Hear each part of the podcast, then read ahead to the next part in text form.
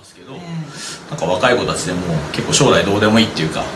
なんか日本沈んでいく国だから、はい、もういいわみたいになっちゃってる人とかも結構若い子でもまだ何でもできる可能性あるのに、えー、もうずっと部屋こもってネットしてたりとか。はいはい。そういうの見ると多分その所得水準とか生活水準は日本人の若者たちの方が圧倒的に上なんですけど、うん、将来に対するワクワク感とか希望みたいなのはなん。か日本は低いのかなって思ってなるほど。やっぱ夢希望があるかないかで、うん、やっぱりこう人の気持ちって全然違うんですね。そうですね、だから僕とかはね仕事上数字を見なきゃいけない仕事なので、はい、ただ数字で見たらね日本の若者の方が圧倒的に豊かな生活ができるはずの数字ですけど、えーはい、ただでも幸せそうかとか、うん、将来に希望を持ってるかどうかってこれ数字じゃ出ない話で。そうですねせつけられて、うんうん、なんかいろいろちょっと価値観も変わりましたね。なるほど。でまあまあご本業はね経済を分析することなんですけどとっても森永さんの解説って分かりやすくて私はもうはっきり言って経済音痴なんですけど森永さんのお話だったらなんかついていけるなっていうか分かるなっていう感じが常々してるんですけどああいうその分かりやすく語るっていうのはどこで身につけたんですか？僕大学の時に4年間塾でバイトしててへえ塾校ってやつですね。あそうですね、集団塾だったんですけど、教えてたのが中学生がメインで、たまに小学校の先生がこうインフルエンザとか、はい、そういうのでお休みになると代行で小学生もやってたっていう。そういうこともあったんだ。小学生中学生に教える感じで、まあ、大人にも解説していくっていうのは心がけていて、まあ、昔その今の会社作った時って最初子供だけに教えるっていうサービスをやってたんですけどそうだったんですか。でもニーズが多いんで大人のもやることにある時からなったんですが、えー、なんかある時その大人に初めてやる時に、いつもの子供のノリでやると失礼だなって思ったんで、大人向けにちょっと難しくやったんです、はい、そしたらもうみんな飽きちゃって逆にその子供向けにやってる時に同席してる親とかは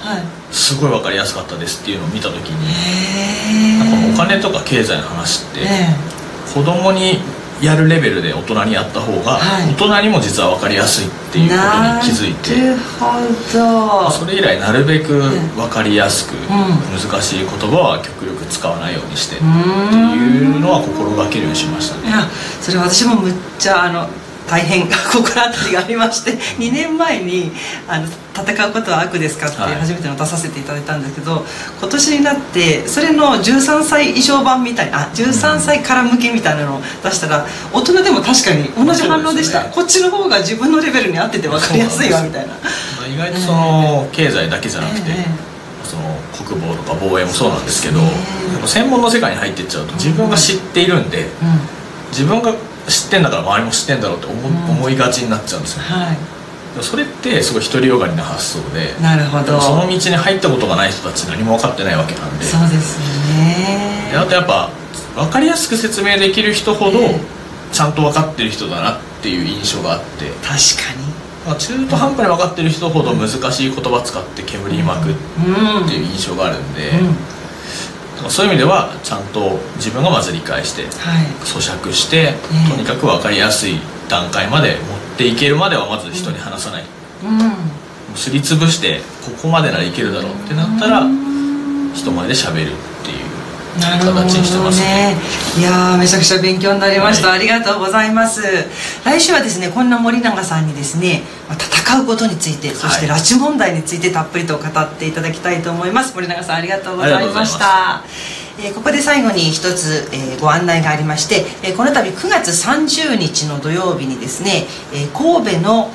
中央区文化センターにおきまして予備役ブルーリボンの会のシンポジウムあの前回東京でやったのと同じで、えー、朗読劇よその国の上演とシンポジウムをセットにした会を催します、えー30日土曜日の18時半から開演となりますので、えー、ぜひ詳しくはこちらの方をご覧になりましてご参集ください。では本日も最後までご覧いただきましてありがとうございました。ぜひいいねボタンのクリックとクリックと Twitter のフォローもよろしくお願いいたします。ではではまた来週。